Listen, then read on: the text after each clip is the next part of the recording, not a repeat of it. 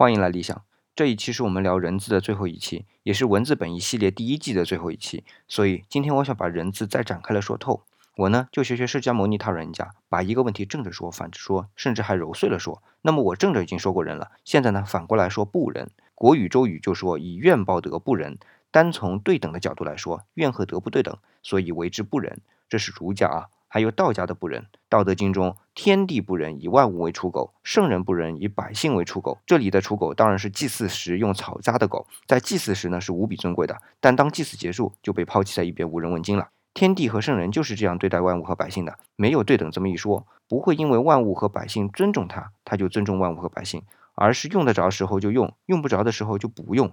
我想这样的理解和道家的大行无相、大器免成是一致的吧？这正是所谓的道可道，非常道。好，文字的本意第一季就暂告一段落，能以人字作尾声，很是荣幸。明天欢迎继续来理想。